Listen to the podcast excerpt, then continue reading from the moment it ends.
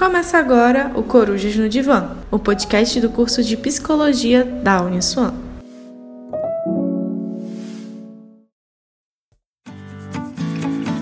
Olá, pessoal! Espero que todos estejam bem. Eu sou a Lohane, aluna de Psicologia aqui da Uniswan e estou cursando o estágio profissional 2 em Gestalt Terapia.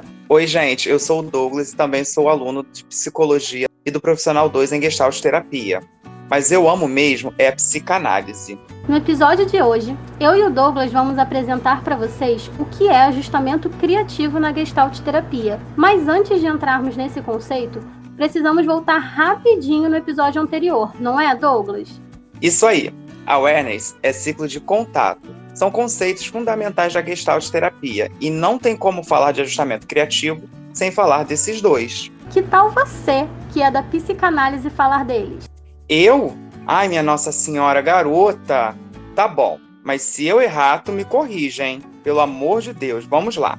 Para a Gestalt terapia, a consciência está sempre em fluxo. Ela é sempre consciência de algo. Awareness, então, é a capacidade de perceber o que acontece dentro e fora de si no momento presente independente da dimensão, tá? Pode ser a dimensão corporal, mental ou emocional. Ela é sempre consciência de algo. Já o contato acontece a partir do que nessa abordagem é chamado de função de contato, que são visão, audição, olfato, tato, fala e movimento. É a partir dessas funções que a nossa percepção se organiza e nossos sentimentos adquirem significado. Exatamente. Nós somos seres biopsicossociais, estamos a todo momento agindo no mundo e sendo por ele impactado. Nosso agir no mundo, nossas formas de lidar com nossas necessidades, vontades, desejos e com as demandas do meio é chamada pela Gestalt terapia de ajustamento criativo. Então, estamos a todo momento nos ajustando criativamente ao que se apresenta como maior urgência do momento.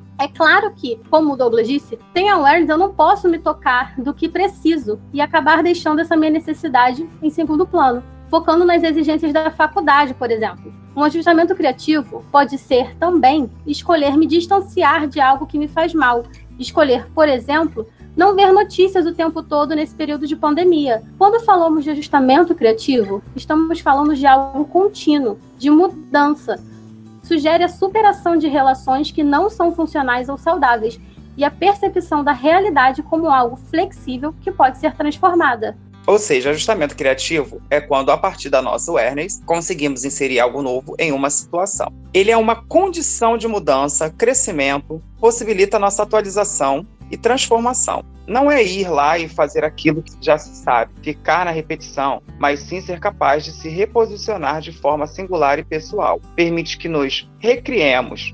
Acho super empoderado. Pois é, mas já parou para pensar se a pessoa não tem uma awareness de qualidade? Se ela não se percebe? O que, que acontece com o ajustamento criativo sem awareness?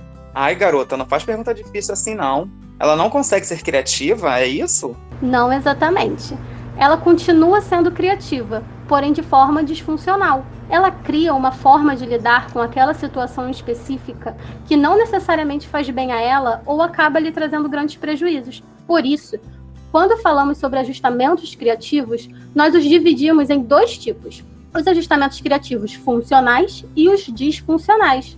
Durante toda a nossa vida, temos necessidades distintas e interrelacionadas, sendo elas de natureza fisiológica, como beber, dormir, comer, e as de natureza psicológica, nos relacionar, expressar nossas emoções, sermos amados, respeitados. Conforme vamos nos desenvolvendo, essas necessidades vão se tornando cada vez mais complexas e se inserem em novos âmbitos, como o social e cultural, por exemplo. Porém, independente da natureza ou abrangência dessa necessidade, é sempre na relação indivíduo-ambiente que ela se manifesta a forma como atendemos essas necessidades acontece a partir dos ajustamentos criativos. Ele é a nossa capacidade de satisfazer as nossas necessidades. Vou tentar trazer um exemplo. Vamos dizer que eu estou lá na Uniswan assistindo aula. Eu começo a perceber que estou com vontade de ir no banheiro.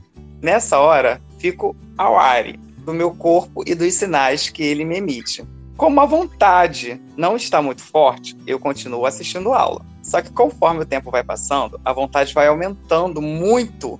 Só consigo pensar que eu preciso ir no banheiro, mas ainda faltam uns 30 minutos para o intervalo. eu tenho duas possibilidades: levantar no meio da aula e ir no banheiro, mesmo assim, ou esperar esses 30 minutos e só ir quando der o intervalo. Avalio que aguardar 30 minutos, que tiraria toda a atenção da aula e poderia me fazer mal fisicamente, logo decido ir ao banheiro. Isso seria um ajustamento criativo funcional? Perfeito, Douglas. O ajustamento criativo funcional significa ter awareness de nossas necessidades, assim como ser capaz de priorizá-las, de acordo com a nossa hierarquia de necessidades. No início, a sua necessidade dominante estava mais voltada para a aula, porém, com o tempo, se tornou ir para o banheiro. Você percebeu quais as possibilidades existentes no meio para atendê-la e escolheu a melhor para você naquele momento. Acho que estou entendendo, hein? Agora o que lhe faz sentido. O ajustamento criativo funcional é um fenômeno interracional e se refere à nossa habilidade de nos relacionarmos criativamente com o ambiente visando a expressão e o atendimento de nossas funcionalidades. Então, agora eu acho que você consegue me responder o que, que acontece com o ajustamento sem awareness. Na real, quando ele se cristaliza, quando essa vira a única forma da pessoa se relacionar e começa a trazer consequências, é quando nos buscam para psicoterapia. Aí que entra nosso trabalho. Então, um ajustamento sem awareness torna-se disfuncional. Sempre soube. Ah, é? Então me explica como é o disfuncional. Eu vou dar outro exemplo. Vamos imaginar uma criança agora, tá? Os pais dessa criança brigam muito e acabam gritando um com o outro. A criança não gosta disso, se sente mal, quer fugir, dentro das possibilidades que ela possui. Ela escolhe colocar os dedos no ouvido para abafar o som e se trancar no seu quarto. Com o tempo, toda vez que os pais brigam, essa criança faz a mesma coisa. Só que o tempo passa e a criança vira um adolescente. Depois, um jovem adulto, e todas as vezes que vê pessoas discutindo ou percebe que alguém pode vir a discutir com ele, ele simplesmente se afasta e foge de todas as possibilidades de briga. Uma criança pequena tem poucos recursos para lidar com dificuldades emocionais. Então, naquele momento, tapar os ouvidos e esconder-se foi um ajustamento criativo funcional. Resolveu o problema dela da melhor forma possível, dadas as condições ambientais e suas possibilidades enquanto uma criança pequena. Quando ele cresce e segue tendo esse comportamento, indica que ele não está aware às mudanças contextuais e pessoais, ou seja, que ele não é mais uma criança em defesa e pode agora, adulto, usar outras ferramentas para lidar com brigas e discussões. Ele não precisa mais ficar repetindo esse mesmo padrão infantil. Esse exemplo foi ótimo. Tem certeza que você é da psicanálise? No ajustamento criativo disfuncional, a pessoa acaba se relacionando a partir de padrões cristalizados e repetitivos. A forma de expressar os sentimentos e suas necessidades são reprimidas ou distorcidas para manter uma relação com o outro, por mais inautêntica que ela seja. Esse cara aí do seu exemplo, ele pode estar no relacionamento fingindo que está tudo bem, mas na verdade tem várias queixas. Deixa de colocar essas queixas em discussão que na verdade é um monólogo, né, entre a sua parceira ou o seu parceiro, para que possa fugir da discussão o quanto antes. É muito importante frisar que uma vez que o ajustamento se torna disfuncional, ele acaba implicando algum grau de desorganização ou distorção do universo das percepções e sentimentos do indivíduo, interferindo diretamente no seu processo de awareness. E isso acaba interferindo na qualidade do desenvolvimento de potencialidades do indivíduo e também na complexidade das suas experiências. Por conta disso tudo, o Gestalt terapeuta, ao acompanhar o processo terapêutico do paciente, além de identificar o ajustamento disfuncional, que por se tornarem padronizados e repetitivos, perderam sua natureza criativa, deve também identificar os ajustamentos funcionais, porque ele nos remete às possibilidades e potencialidades do paciente pois é necessário compreender a serviço de que esse ajustamento disfuncional se constituiu.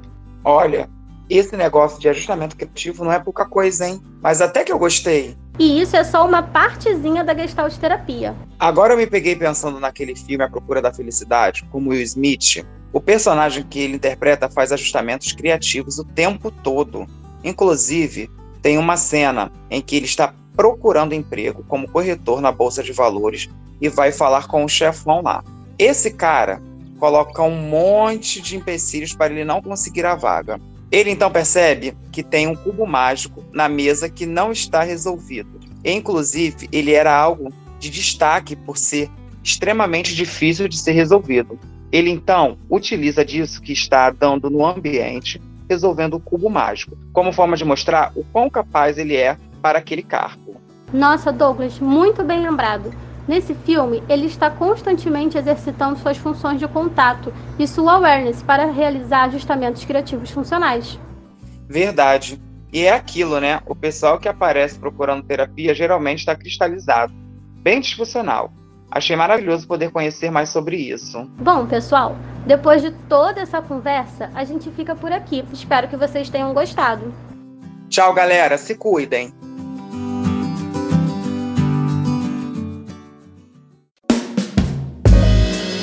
Você acompanhou o Corujas no Divã, o podcast do curso de Psicologia da Uniswan.